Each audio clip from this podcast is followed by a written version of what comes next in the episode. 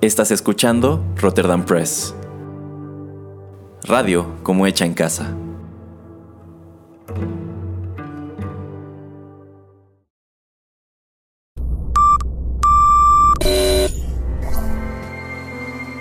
TechPili. Las nuevas tendencias y servicios en tecnología han transformado al mundo.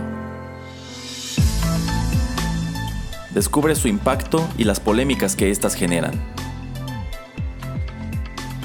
Bienvenido a TechPili. Nuevas tendencias, nuevos dilemas. El programa en donde analizamos la tecnología de manera relajada y divertida. TechPili. Comenzamos.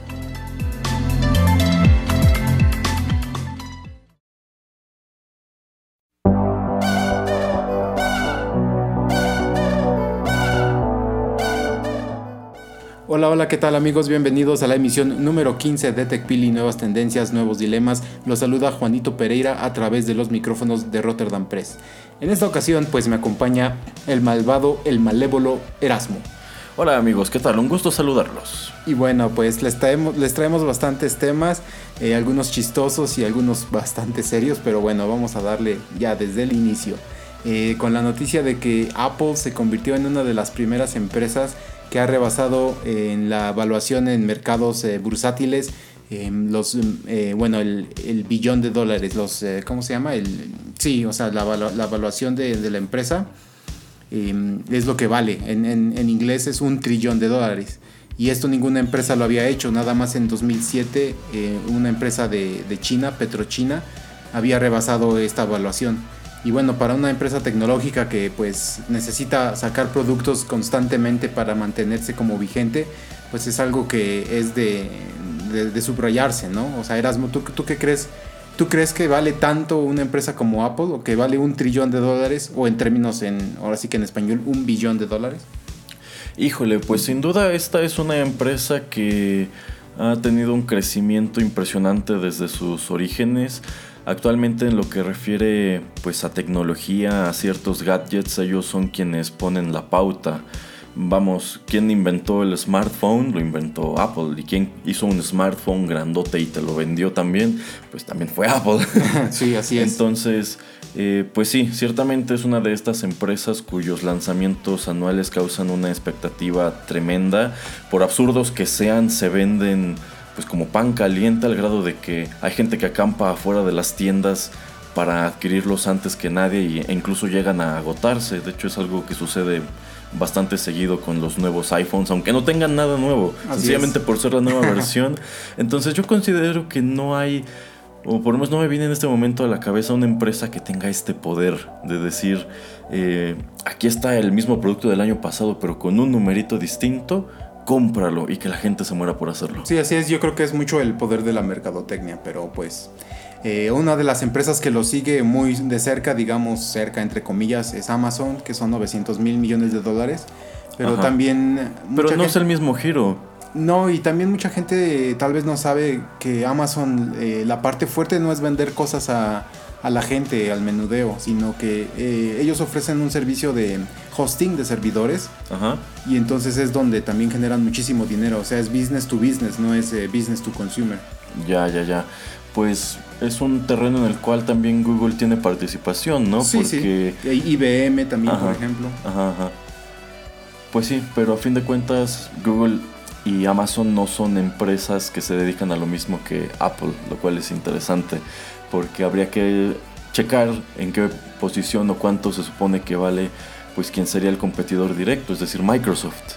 Ajá, bueno, ya que lo mencionas, por ejemplo, Google y Microsoft valen 800 mil millones de dólares, más o menos alrededor.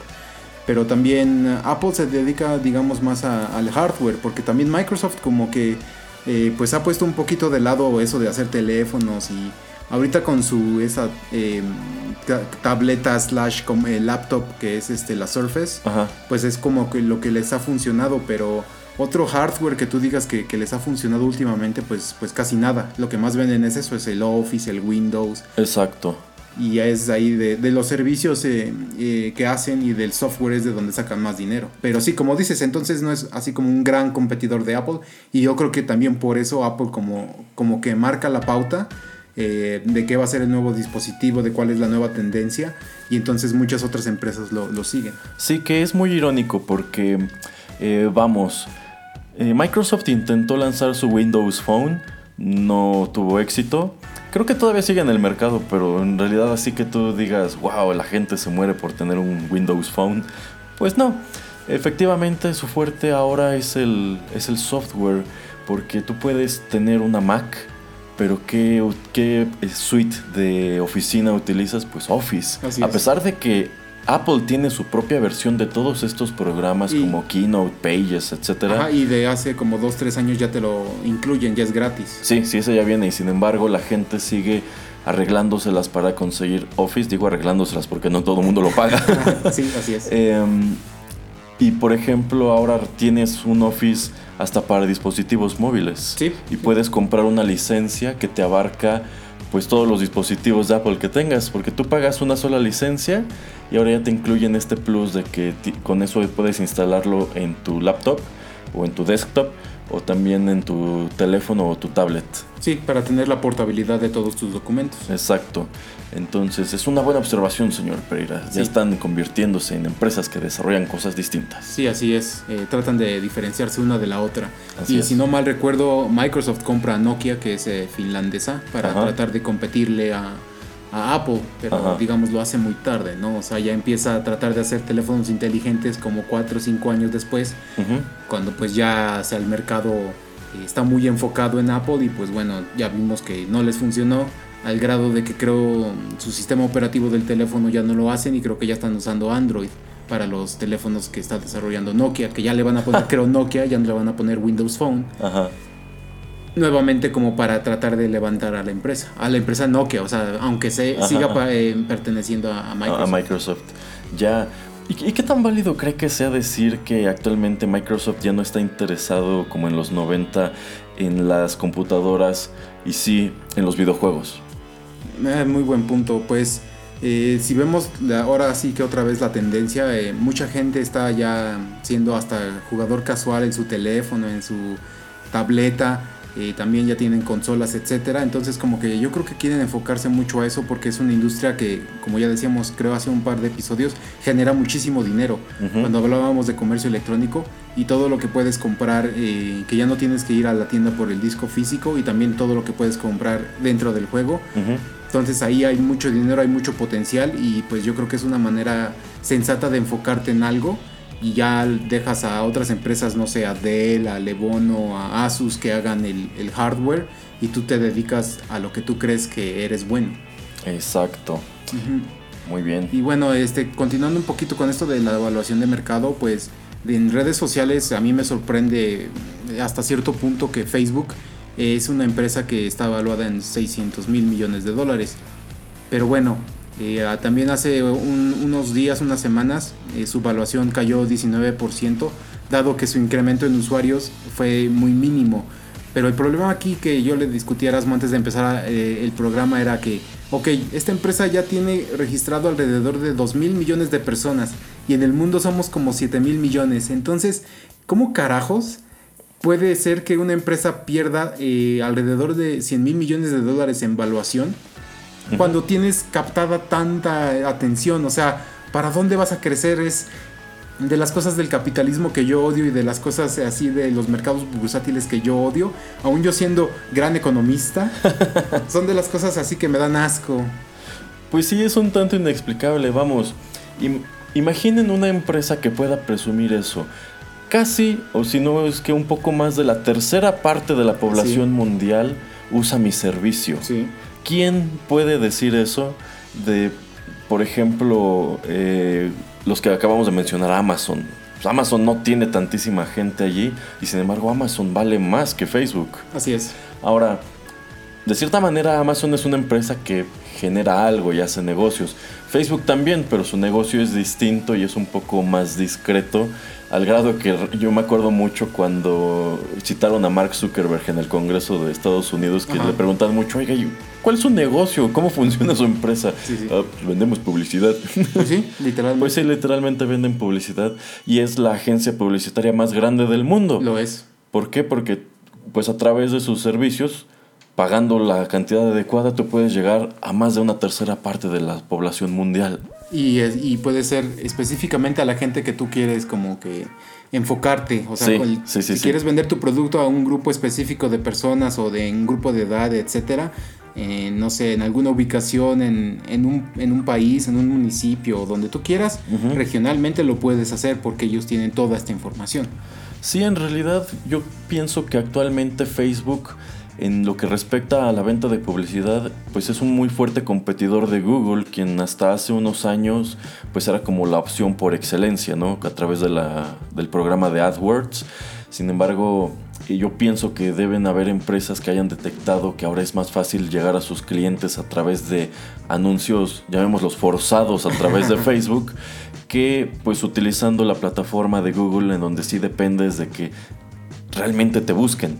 Así es. Y bueno, una de las estrategias que hace Google también para que te mantengas eh, usando pues su servicio es cuando tú ya ves que le puedes preguntar cierto tipo de cosas, ya te aparece información pero elaborada por ellos. Ah, sí. Entonces ya no te tienes que estar entrando a otras páginas. ¿Por qué? Porque en la misma página de Google, en un lado o arriba te pueden poner este todo lo que es este cualquier anuncio de una empresa que haya pagado, pero te siguen manteniendo ahí y también pueden ellos entonces generar más, más dinero. Exacto.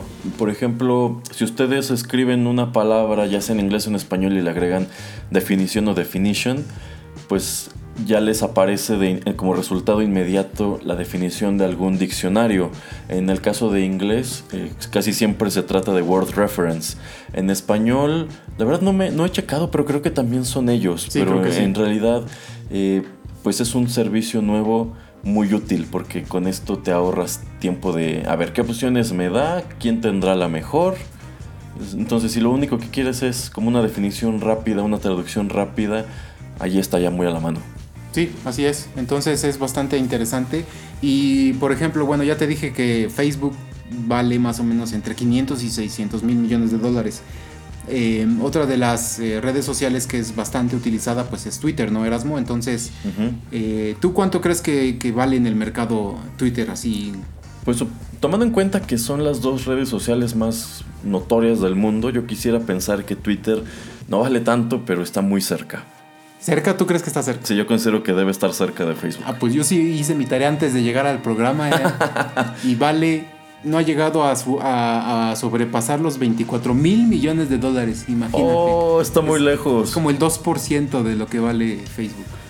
Ah, bueno, es que en realidad son redes sociales sí muy famosas, pero también muy distintas. Yo considero que la persona que utiliza Facebook es muy distinta de la que prefiere Twitter, porque Sí, sí, sí. mm, no sé, siento que es muy distinta la manera de hacer llegar contenidos y de consumirlos. Y precisamente por eso yo siento que a Twitter no le ha funcionado tanto este asunto de los anuncios forzados, porque no es lo que tú vas a buscar allí y quizá Facebook sí. Cuando tú estás buscando quizá, no sé, la dirección de un restaurante, por lo regular lo haces en Facebook, no en Twitter. Sí, así es. Y como que también es más fácil poder comunicarte con una empresa a través de Facebook. O sea, también eh, mucha gente lo puede, no sé, todo lo que es fotografías, este, hasta el Messenger, cuando tienes alguna pregunta, cómo querer llegar al lugar, etcétera, como que Facebook lo ha hecho un poquito más amigable. Y Twitter no se enfoca, bueno, no es que no se quiera enfocar en negocios, sino que Facebook lo está haciendo mejor. Sí, se presta mejor para ese tipo de cosas. La verdad es sorprendente cómo hay empresas que precisamente este servicio de Messenger de Facebook han, pues, lo, pues lo han sabido utilizar para dar atención a sus clientes. Por ejemplo, puedes comprar boletos para el cine a través de, de ese chat porque Sí. ya tiene instalado allí un bot. Sí. Entonces puedes pedir allí funciones, horarios, hacer Ajá. preguntas básicas y pues es interesante, ¿no? Sí, sí, a mí se me hace súper interesante. Y bueno, eh, para seguir con otros temas, vámonos ahorita a una pausa, vamos a, con una canción y ya regresamos.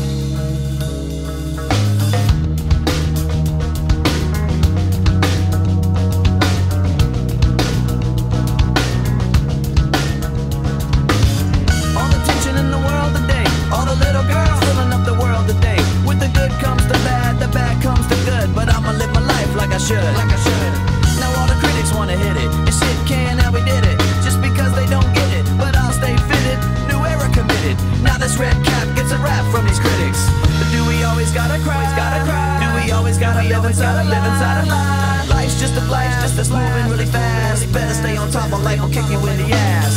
Follow me into a solo. Remember that, kid? So what you wanna do? And where you gonna run when you're staring down the cable of a, a mic pointed at your grill like a gun? Limp Bizkit is rocking the set. It's like Russian roulette when you're placing your bet. So don't be upset when you're broke and you're done. Cause I'ma be the one till I jet. I'ma be the one till I jet. I know why you wanna hate me. I know why you wanna hate me. Wanna hate me. Cause hate is all the world has even seen lately. I know why you wanna hate me. I know why you wanna hate me. Now I know why you wanna hate me. Cause hate is all the world has even seen lately.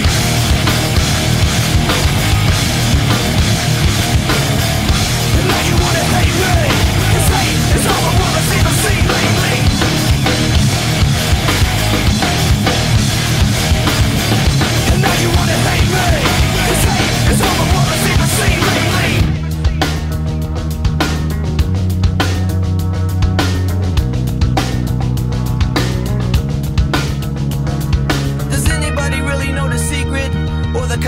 For this life and where they keep it?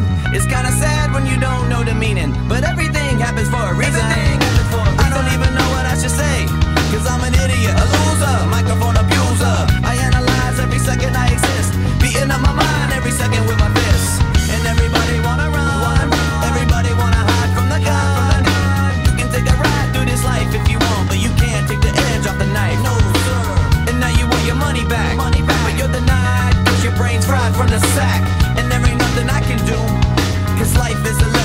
learn it when you're through I know why you wanna hate me I know why you wanna hate me. I know why you wanna hate me. Cause hate is all the world has even seen lately.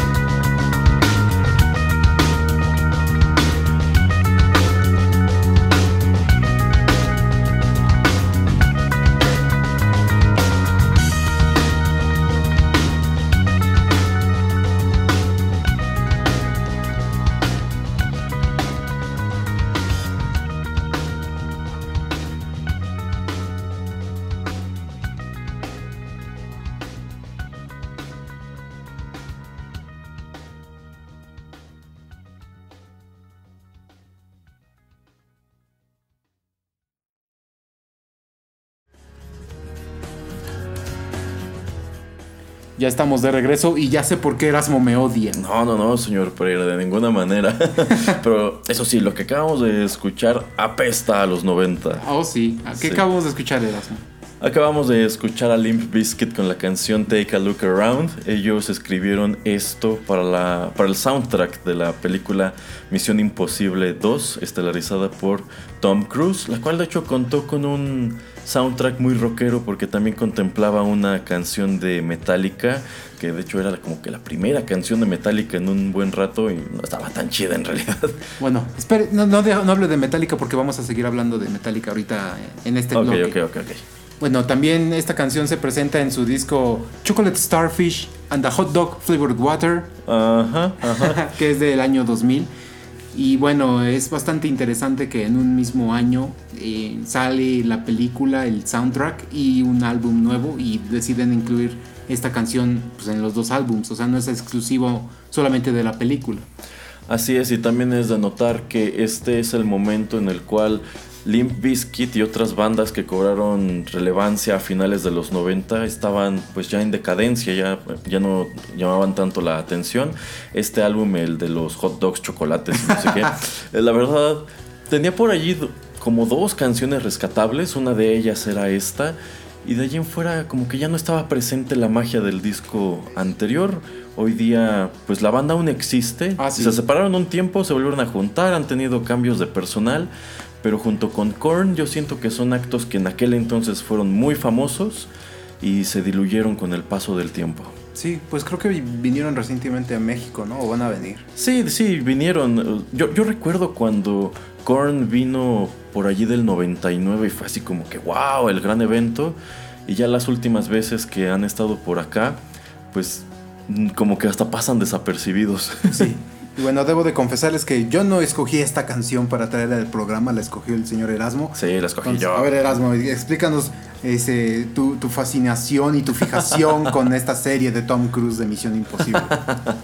Pues mire, señor Pereira, tanto así como fascinación, no, pero la semana pasada fuimos al cine a ver la más reciente entrega de esta serie eh, de películas, Misión Imposible, eh, que es la 6, ¿no? Sí, Fallout, no sé en español. Fallout, eh, repercusión, Ah, le, pusieron, repercusión. le pusieron en español. Eh, la cual pues ha tenido una recepción yo considero que exageradamente Sí, positiva y su- pueden subrayarlo de exageradamente porque Concuerdo. pienso que es más de lo que de lo que debería ser. Si está padre la película, a mí me gustó pues también muchísimo más que Rogue Nation que en realidad la encontré medio aburridona, pero tanto así como para que digan que es la mejor de la serie y una de las mejores películas de acción jamás realizadas, allí ya no suscribo. No, a mí lo que me gustó de esta película fue que le dieron continuidad a los personajes. Eh, sin entrar mucho en detalles, pues tenemos a algunos villanos que salían anteriormente. También algunas de las protagonistas eh, femeninas, pues eh, regresan, que es algo bastante extraño en esta serie que no sucedía. Ajá. Cada vez sacaban a una persona, bueno, a una chica diferente, a una protagonista Ajá, diferente, que generalmente no tenía ninguna relación así como sentimental con Tom Cruise, las que le ayudaban. Y eso me gusta mucho también de esta serie, o sea, como que no recuerdo tanto que, que exista esto como sí existe mucho, por ejemplo, en películas tipo James Bond, Ajá. que hay mucha relación amorosa y me, me- me gusta que se, se enfocan más en la misión. Sí, sí, sí. eh, dejan de lado el concepto de la chica Bond, de que la eh, protagonista femenina deba ser necesariamente el interés romántico del héroe, eh, en favor de pues desarrollar más la historia pues de la misión, ¿no? Sí. Pero bueno, también me gustó mucho este asunto de la continuidad. Efectivamente, antes esto no se percibía. Esta chica que aparece en la tercera película, pues no regresa para la cuarta. Y aquí explican por qué. Creo que eso es un acierto. Y mm, pues sí, estaban manejando la serie como si fueran las películas de James Bond, que en realidad no tienen continu- continuidad entre sí. Pero ahora decidieron, pues, como regresarse y hacer esto en aras de convertirlo en el Tom Cruise Cinematic Universe. Y bueno, de las cosas también de lo, de lo fuerte de esta película, de lo bueno, es, es la música. O sea, la música sí está muy, muy buena. la verdad, sí. O sea, tiene, tiene muy buen soundtrack, o sea, está muy bien realizada. Entonces, eh, pues son de esas cosas, ¿no? Que es interesante cómo puede ser ya la sexta película. Digo, la primera salió en 1996, imagínate. Sí, sí, ya tiene más de 20 años. Y todavía siguen haciéndolas. Y Tom Cruise se ve igualito. Sí, así Pues es. sí. En fin, eh, si tienen oportunidad, vayan a ver Sí, es, Misión está Imposible. recomendable. Van a o sea, pasar un buen rato. Sí, la- digo, a mí lo- los últimos, no sé, 40 minutos son los que no me gustan, pero es una película de dos horas y media. Es bastante chistosa, tiene acción y es bastante agradable eh, ver a Tom Cruise haciendo todas este, sus, eh, toda la, la actuación y todos los, los stunts. Eso de colgarse de helicópteros y de aviones y de que todo lo hace él, a mí me, me gusta. O sea, me genera respeto a- a- a este actor ya que a ustedes les guste o no les guste la película o lo que sea, o él, o él mismo en su vida privada y lo que quieran, ya es muy diferente, pero yo lo respeto por, por realizar las cosas eh, él mismo. Sí, es de los pocos actores que se avientan a hacer todo eso, porque pues muchos otros hasta lo tienen como parte de las cláusulas de su contrato, de que no hacen eh, situaciones peligrosas en sus Sí, escenas sí, sí. de acción, lo cual pues implica que tengan que traer un doble y que muchas veces hagan estas tomas de lejos para que no te des cuenta que no es, él. O de Una- espalda. u- u- Un ejemplo famosísimo que me viene a la cabeza es Terminator 2, en donde en esta escena de la persecución, cuando van eh, Schwarzenegger y John Connor en la moto y los persiguen el- en el tráiler este, e- el T-1000, hay una escena en donde pues ellos bajan como por un canal Sí. y cuando pausas la Sí, toma, sí, te dónde- das cuenta que no es ninguno de los dos actores, Así te quedas, "Oye, ¿qui- ¿quiénes son estos? Sí, sí, sí, sé a qué escena te refieres. Sí, pues sí. bueno, Y bueno, eh, nada más continuando un poco con el tema del bloque anterior, eh, se me olvidaba, bueno, no quiero que se me olvide comentarle a Erasmo que, por ejemplo, una de las estrategias que está siguiendo Facebook para tratar de, de tener más usuarios es, por ejemplo, en India ellos trataron de, de otorgar internet gratis a través de su aplicación. ajá. Y bueno, esto como que mucha gente lo veía como en cierta manera buena idea, porque pues hay gente que en verdad vive en comunidades o lugares muy apartados donde no pueden tener acceso a internet, acceso a la información, pero claro, era exclusivamente el uso de Facebook, eso era lo que iba a ser gratis. Ja. Pero el gobierno les dijo, no, no pueden hacer eso porque estás discriminando contra otras páginas, contra otros lugares, este, Ajá. otras empresas. Entonces yo como país no te puedo permitir que tú seas como un tipo de monopolio que estás otorgando esto gratis. O sea, si lo vas a hacer es más o menos, casi casi tienes que hacer tu propia compañía telefónica y permitirle a la gente gratis que entre a donde ellos se quieran. Bueno, allí tienen un punto, pero a fin de cuentas, eh, Facebook, por ejemplo, aquí en México, si tú contratas un, un smartphone con plan de datos, incluso si te terminas tu plan de datos, eh, Facebook sigue estando activo. Entonces, de cierta manera, es gratis, que me imagino es el escenario que ellos pretendían crear en India. Sí. Y de cierto modo, pues hay muchas cosas que tú puedes investigar adentro de Facebook. E incluso aquí tienen la cortesía de que cuando tú le picas a un enlace ya externo, te preguntan, oye, pero si vas para allá, si vas a consumir de tu plan de datos, ¿deseas Sí. continuar o mejor te quedas aquí? También con Twitter. Ajá, que bueno, algunos sitios, me, da- me he percatado que sobre todo periódicos, ahora en lugar de poner un enlace a su sitio externo, crean una nota dentro de Facebook eh, para que puedas leer la información, Es que ya sin gastar tus datos. Sí, porque ya también llegaron a un acuerdo Facebook con muchas empresas de si tú te quedas en su plataforma, eh, Ujú. ya bastante de lo que generen de, de mercadotecnia y también lo comparten con ellos. Entonces, Ah, ajá, si tú entras a una nota que no sé, está hablando acerca de no sé, de micrófonos, porque por ejemplo estamos usando un micrófono ahorita. Ajá. Y te metes si quieres con, y en, en esa página, en ese artículo de micrófonos eh, hay una, un anuncio para que compres uno nuevo y tú entras y lo compras, eh, Facebook le comparte algo de la ganancia a este periódico o a donde hayas tú leído el artículo. Órale. Ajá, es una manera eh, bastante inteligente de, de esta plataforma para que tú no salgas Ajá. y para que las empresas pues generen contenido y lo, y lo tengan ahí con ellos.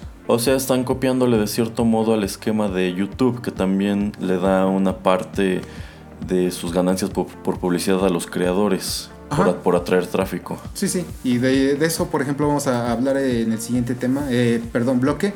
Eh, pero bueno, también otra de las estrategias que, que sigue Facebook es también tratar como de poner, no sé, globos aerostáticos o tratar hasta de lanzar sus propios satélites que estén dando vuelta al mun- eh, a, a nuestro planeta Ajá.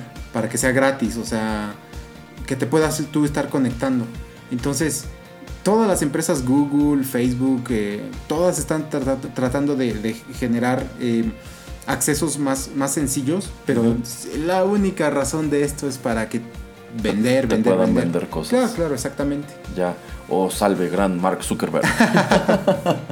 Y bueno, antes de, perdona, y ya hablando, regresando un poquito acerca de, de Misión Imposible, eh, la canción, ¿cómo se llama la canción de Metallica, Erasmo? La canción de Metallica. De Misión Imposible 2. Ay, qué buena pregunta. Ay, ¿cómo no se acuerda? Se llama I Disappear. I Disappear, es, es cierto, es y cierto. bueno, esto nos lleva a otro tema, pero bueno, después de la canción les cuento. Les cuento. Órale.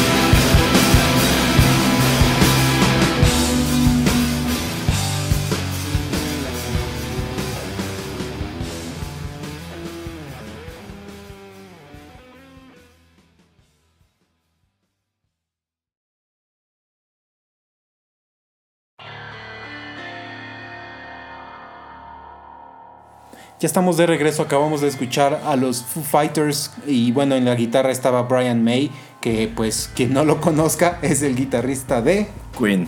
Y también eh, en las vocales ahorita estaba Taylor Hawkins, que generalmente pues es el que está en la batería.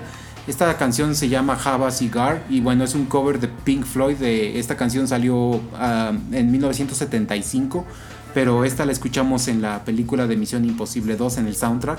Como dice Erasmo, pues es un soundtrack bastante rockero. La película pues también se prestaba. El director que de esta película fue John Woo. Le, le- le gusta mucho ese tipo de, de situaciones. Eh, John Woo pues dirige una de las películas favoritas de Erasmo que es Face Off o Contracara del año 1997 Claro que con sí. sus actores preferidos John Travolta y Nicolas Cage. sí, uno de los momentos cúspide en la carrera de Nicolas Cage, quizá no igualado hasta que hizo a Ghost Rider y mejor aún Ghost Rider 2 y también The Wicker Man. Asco no no no, no. Oh, the beast, the beast, my eyes. Esto, esto es todo un meme y todo Sí, no no no, sí, no, no. increíble. Deberíamos hacer, señor Pereira, una emisión especial de Nicolas Cage. No, muy bien a- a- habrá que pensar en algo para hacerlo sí, ok, sí. ok. Y bueno, siguiendo un poquito con el tema de, de Misión Imposible 2 y la canción de Metallica, lo que quería pon- eh, ponerles aquí en, en esta emisión era de que antes de que salga este disco y esta película, eh, hay un leak de la canción de I Disappear de un demo Ajá, y llega Napster. ajá. Y entonces, ¿qué pasa? Metallica demanda a Napster y Exactamente. los, pues los cierra prácticamente. Así es, pero todo se origina hace, eh, por Porque el, se filtra la canción. el demo, el demo de la canción. de- demo. ajá, así es. O sea, Lars Ulrich llega y dice, oh, ¿cómo que existe algo llamado internet y la gente está obteniendo nuestra música de allí? No, no, no, ciérrenlo, no más internet. Sí, así es. Entonces es un dato curioso de que surge desde esta película. Vaya, vaya. Ok, sí, re- recuerdo bastante el caso, pero no sabía que estaba ligado a esta canción en específico. Ese es el origen de todo, Ya. de todo el problema.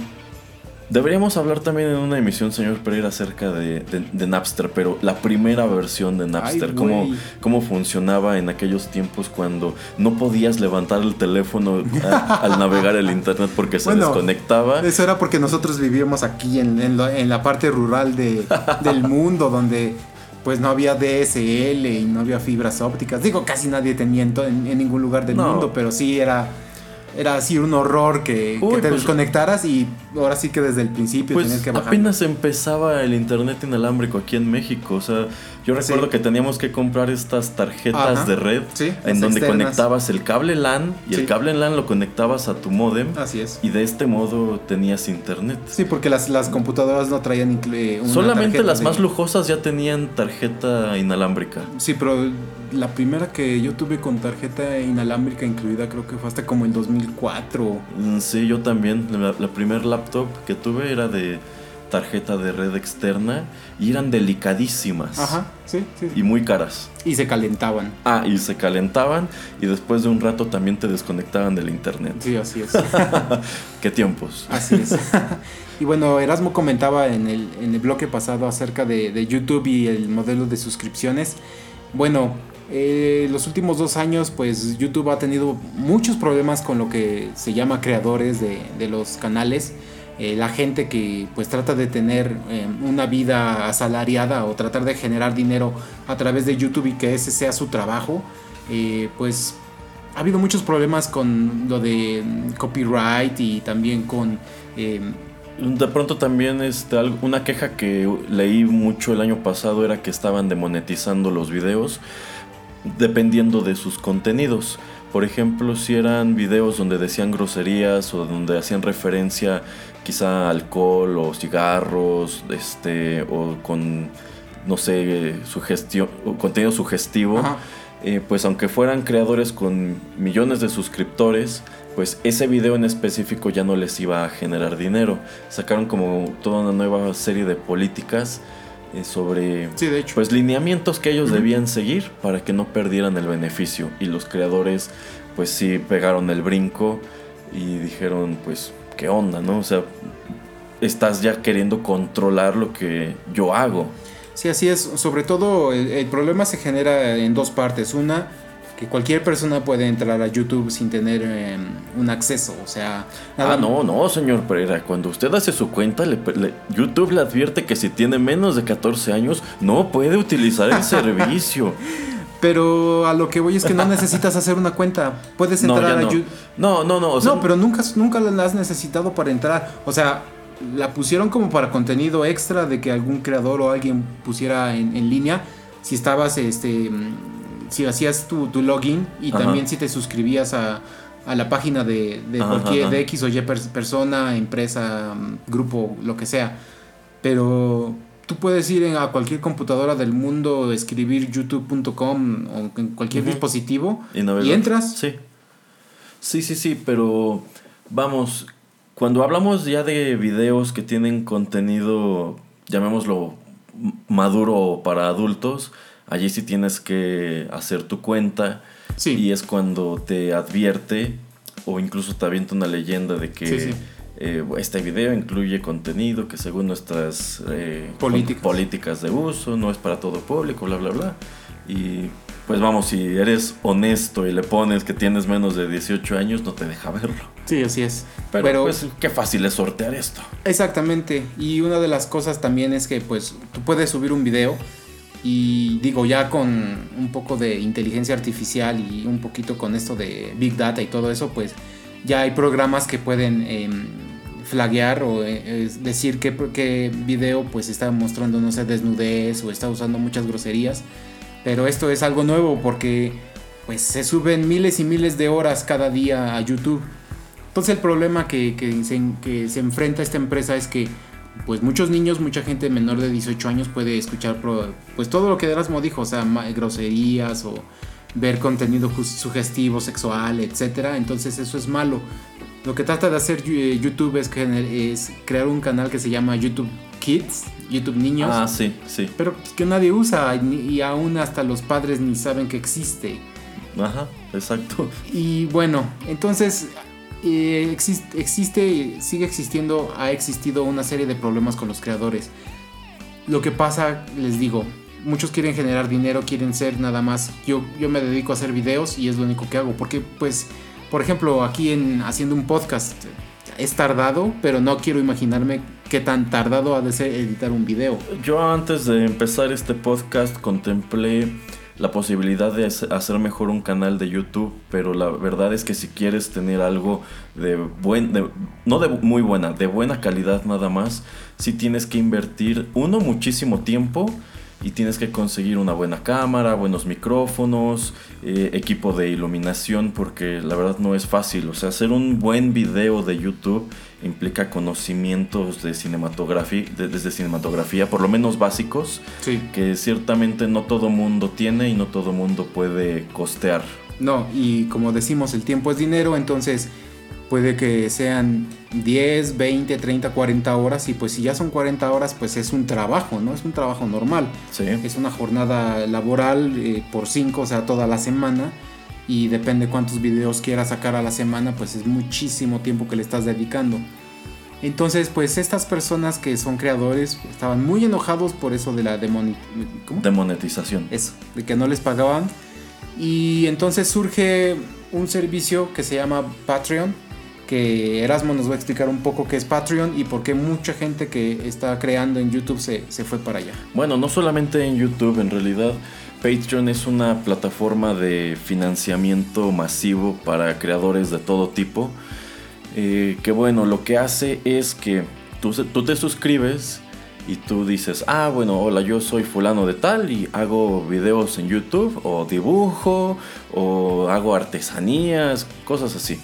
Entonces, eh, pues mi contenido está allí disponible, pero necesito yo mantenerme de alguna manera, ¿no? Entonces, si a ti te gusta lo que yo hago, a través de esta plataforma de Patreon tú puedes darme dinero, puedes eh, incluso programar una especie de suscripción mensual que empieza desde un dólar. Bueno, el, el usuario o la persona, Ajá, el sí, creador, sí. digamos, es el que dice... Ajá. Ajá. Y en algunos, bueno, en muchos casos te dan beneficios por apoyar a los creadores a través de la plataforma. Por ejemplo, si yo hago cómics, ah, bueno, si tú te, te vuelves mi mecenas en Patreon, puedes ver el cómic una semana antes.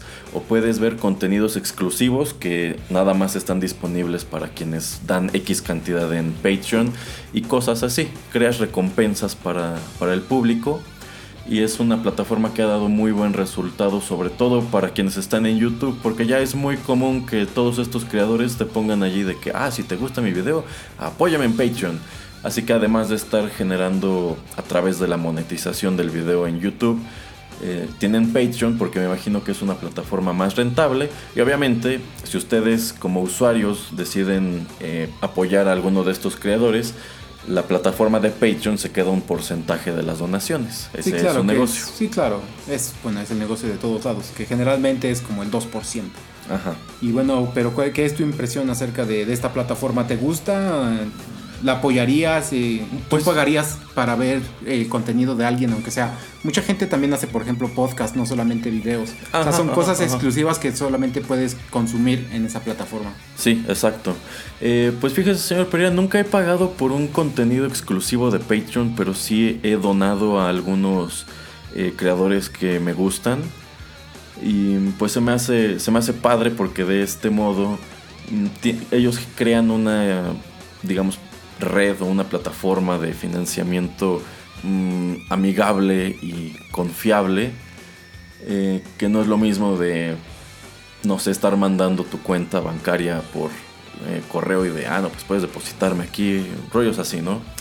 Eh, yo creo que sí ha ayudado a mucha gente. Han encontrado allí, pues, algo en que apoyarse, digamos. Em, pero al mismo tiempo, siento que las plataformas de donde se desprenden estos creadores, como podrían ser YouTube o Instagram, no están muy contentas con ello.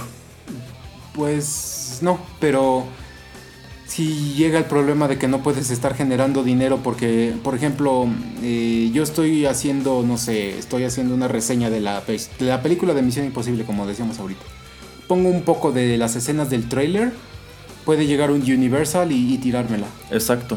O sea, nada más por quejarse de que estoy haciendo eh, mal uso y eso no, eso es, es mentira porque existe una ley que se llama Fair Use Ajá. en Estados Unidos y bueno, ese es otro tema legal porque pues si yo estoy usando una plataforma gringa y todos mis datos están en servidores gringos, pues yo me debería de apegar a ley gringa, ¿no? Entonces, si en Estados Unidos eso de fair use es de que puedo yo estar usando fragmentos, segmentos como para hacer critici eh, para criticar, para burlarme, bueno, hacer bromas, no burlarme.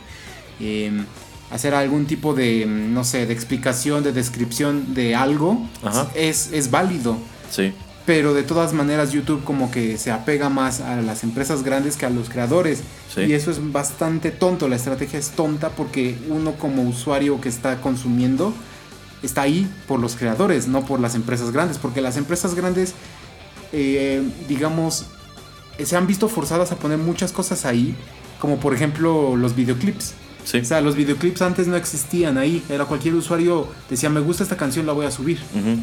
Y entonces esa es de la manera, por ejemplo, en que su- surge este, este servicio o em, no sé cómo se llama, como brand de Bebo, Ajá. que son, es- ve el video pero velo con calidad. Exacto, digamos que es la versión oficial del video disponible en YouTube. Ajá, en la más alta calidad en HD, Sí, sí, sí. 1080 y Sí, etcétera. sí, sí, porque a fin de cuentas, si no lo hacían ellos, alguien más lo haría. Así Entonces, en lugar de llevar a cabo una cacería de brujas constante de dejen de subir esto, dejen de subir esto, ok, vamos a colocarlo, vamos a monetizarlo y que esto nos genere eh, dinero a nosotros y no a un tercero que pues está de necio allí colocándolo. Que es ínfama la, la cantidad comparada con lo que ellos generan por otros lados. Ah, claro, claro. Pero, eh, como dices, es dinero para ellos, no para otros. Sí, y también otro, otra situación de la que me he percatado es que los estudios tienden a irse sobre em, pues reviewers que de pronto no tienen comentarios muy favorables para con sus películas y quienes de hecho han pues generado una especie de influencia en el, en el mercado cinéfilo al grado de que, ah bueno, salió esta película de terror, me- me- voy a meterme al canal de Chris Stockman a ver si él dice que está buena o no. Y si dice que no está buena, sencillamente no voy a verla. Sí, Entonces, de cierto modo, están pegándole al negocio del estudio que es vender boletos. Así es, exactamente. Y bueno, entonces con todo este embrollo que se metió YouTube, pues como que están tratando de enderezar el, el barco. Y una de las cosas que ya hicieron es tratar de hacer lo que dice Erasmo de, eh, ¿cómo se puede? Tiene un, tiene un nombre, Erasmo, eso de como ser este socio Ajá. de cuando quieren vender un producto o algo Ajá. para que también ellos tengan una ganancia. O sea, si hay algún tipo de anuncio ahí Ajá. y también al, al, al, al- al creador le dan una parte. Sí. Por ejemplo, si yo tengo mi canal de YouTube y de pronto llega eh, la- una empresa que vende máquinas para hacer jugos y me da dinero para que yo anuncie su producto, bueno, pues ahora YouTube se sube al tren conmigo. De modo que no, yo no, no- solamente les voy a anunciar la máquina de jugos, sino que vamos a poner un enlace a una pequeña tienda virtual para que ustedes puedan comprar allí mismo la máquina de jugos y de esa venta yo me llevo una parte y YouTube se lleva otra parte. Sí, así es. Y también para que ya no tanta gente se vaya a, a Patreon, pues ya crearon un sistema de suscripciones. Exacto, si tú sigues a un youtuber que te late y le estás dando dinero a través de Patreon, ahora YouTube dice, no, no, no, no se lo des a través de Patreon, dáselo a través de mí. Eh, este, y bueno, igual que Patreon, ellos se llevan su porcentaje, que me imagino que para hacerlo atractivo para sus creadores, ese porcentaje será menor en un inicio. Sí, y es también como para detener la hemorragia de creadores que se están yendo. Ajá, O sea, y bueno, siendo un gigante eh, como es YouTube, pues mucha gente va a preferir pagar una suscripción con ellos, porque digo, vas a poder este, hacer un enlace o enlazarla con tu cuenta de Google, porque pues a fin de cuentas YouTube es propiedad de Google. ajá, Entonces vas a poder nada más este, comprar tu tarjetita en la tiendita o pagar crédito en línea y poder usarlo para suscripciones, para ver películas, para escuchar música, para todo lo que es- son servicios de Google. así es. Muy interesante, yo creo que están, les está girando la ardilla en ese, en ese terreno, están efectivamente mirando qué es lo que estaban haciendo mal y tratando de corregirlo.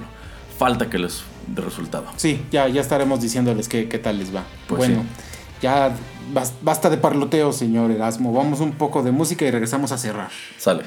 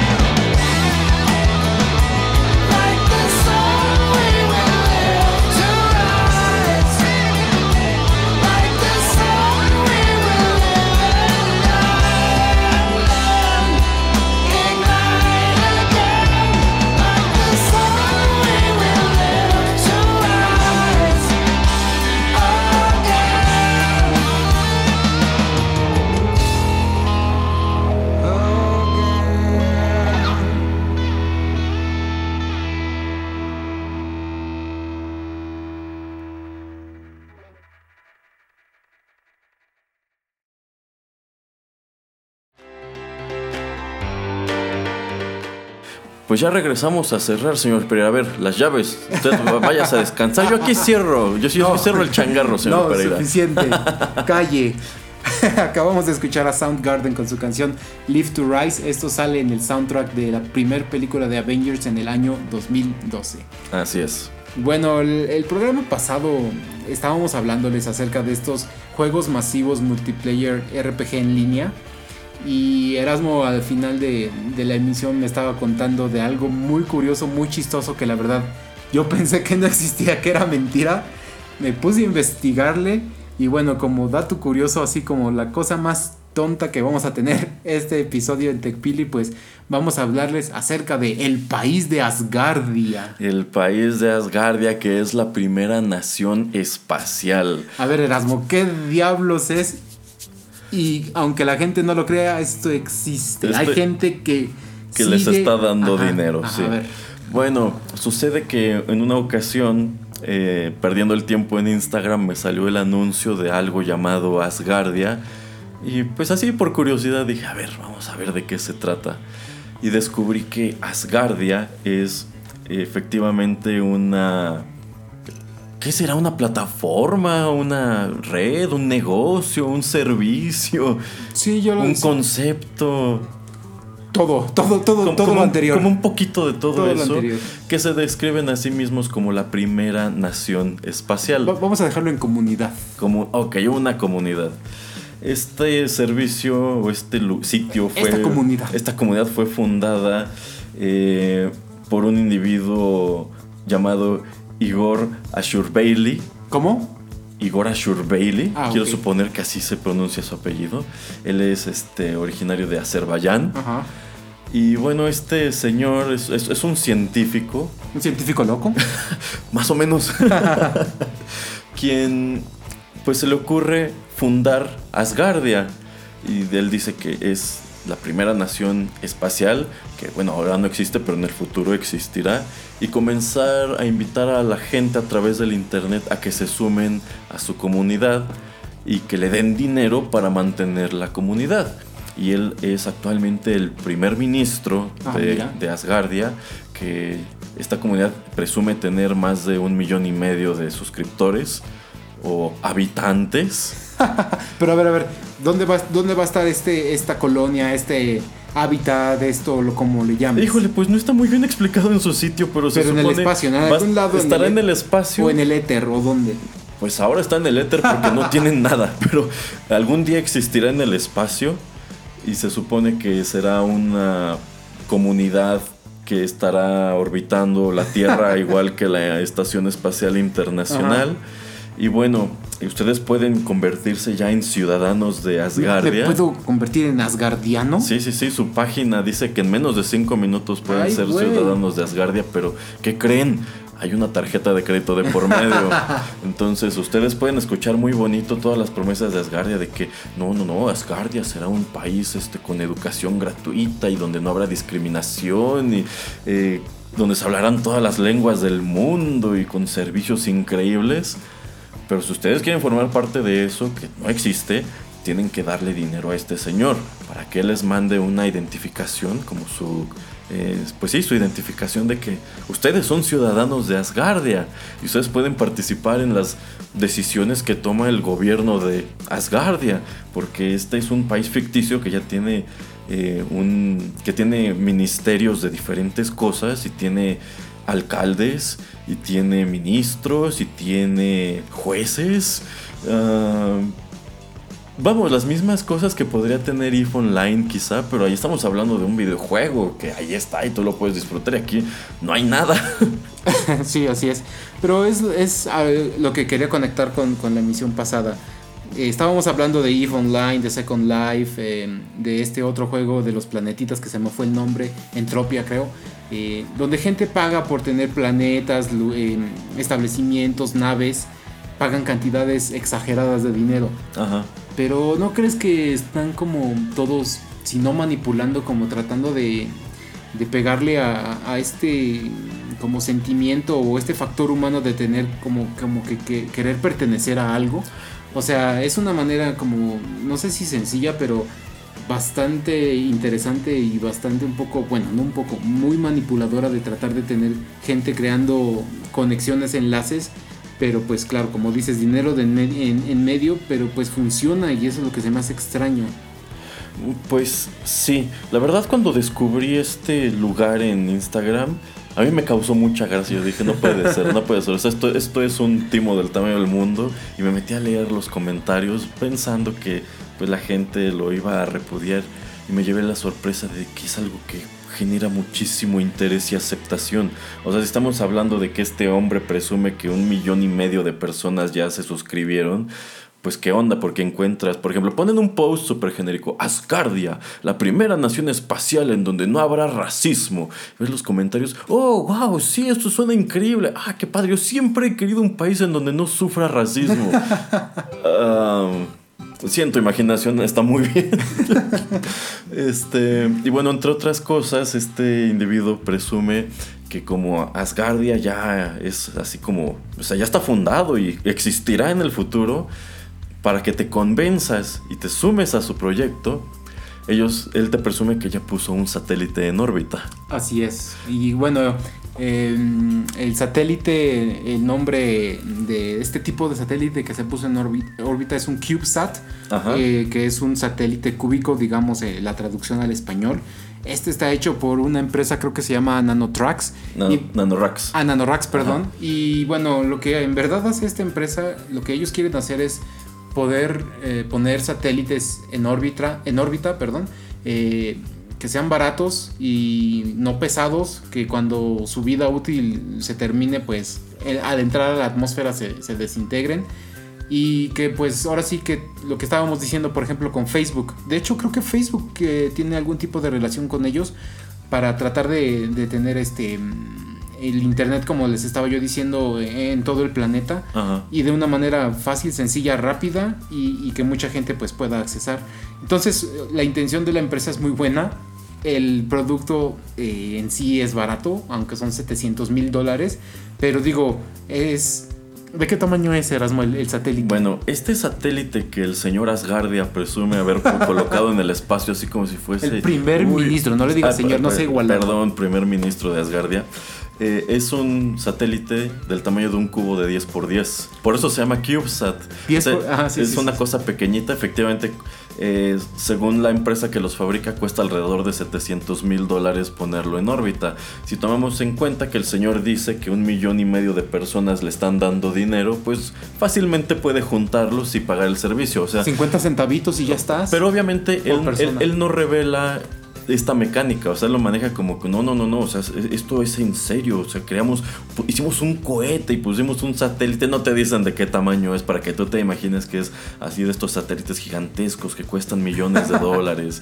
Eh, y bueno, ese cubo es como el claim, como, Sí, sí, sí. como la manifestación de que Asgardia ya existe en el espacio. Ajá. Este cubo va a tener una vida útil de algunos años y después se Como va a de cinco años, Como de cinco años y se va a destruir, pero bueno, a través de él, él presume que ya hay, ya hay algo de Asgardia allá afuera. Así es. Y está valiéndose de que esto. todos viven ahí ya. Ah, sí, sí, el millón y medio de personas. Todos ellos son dueños de este cubito que le está dando vueltas y a la habitantes. Tierra. Y- ajá, o sea, ya es territorio asgardiano. Ajá. Y precisamente por eso ahora eh, u- alguno de sus ministros de algo están peleándole la, ser reconocidos por las Naciones Unidas y tener un escaño en su edificio en Nueva York. ¿Y cómo van con eso? Muy mal. Porque, bueno, o sea, ya cuando lees comentarios este, respecto a, a la comunidad de Asgardia, pues una palabra que te encuentras muy a menudo es hoax, En español, fraude. literal. Pues sí, porque vamos, te están.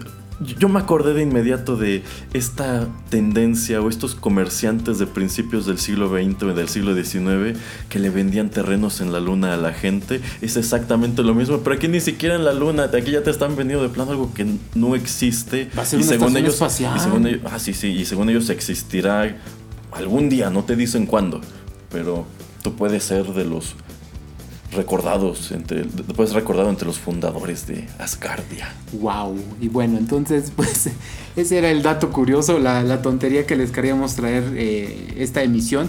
como les digo, pues es eso de comunidades, aunque sean en línea, videojuegos o como este tipo de cosas, donde la gente pues como que quiere sentirse partícipe y, y yo creo que sienten que al dar dinero pues como que hay más sentido de, de- de pertenencia, ¿no? Y, y también eh, van a escuchar yo creo mucho acerca de estos satélites cúbicos eh, pues en lo que en los siguientes años porque eh, pues es algo que, que es barato y les digo mucha gente todavía no está conectada al internet no puede tener una comunicación entre comunidades que están separadas por selvas montañas etcétera entonces la idea es muy buena pero ya vimos cómo puede ser utilizada en, en otro tipo de circunstancias Exacto. y bueno, con eso llegamos a- al final de la emisión número 15 de TechPili. Eh, Erasmo, ¿algo más que quieras agregar? No se inscriban a Asgardia. Bueno, eh, pues eh, quiero nada más darle las gracias a todos nuestros escuchas. Le, le quiero mandar un saludo a- al señor Darío, al señor Chunk, que yo sé que se va a inscribir, va a ser residente. eh, a, a Sergio David, que, que siempre nos está haciendo comentarios en SoundCloud. eh, gracias por escucharnos. Y pues gracias a todos ustedes por, por seguir aquí. Nos vemos en la siguiente emisión de TechPili. Hasta luego. Bye.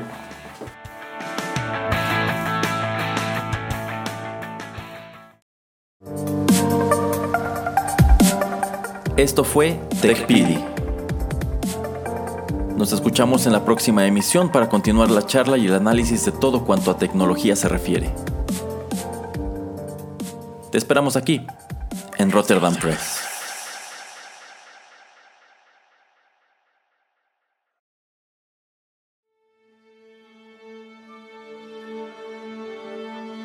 La música es la forma más pura de arte inmediato.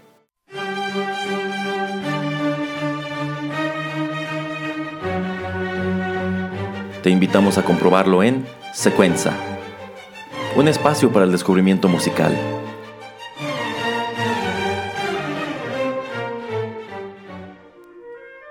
Con Osiris Domínguez y Erasmo Valdés. Nueva emisión cada 15 días aquí, en Rotterdam Press.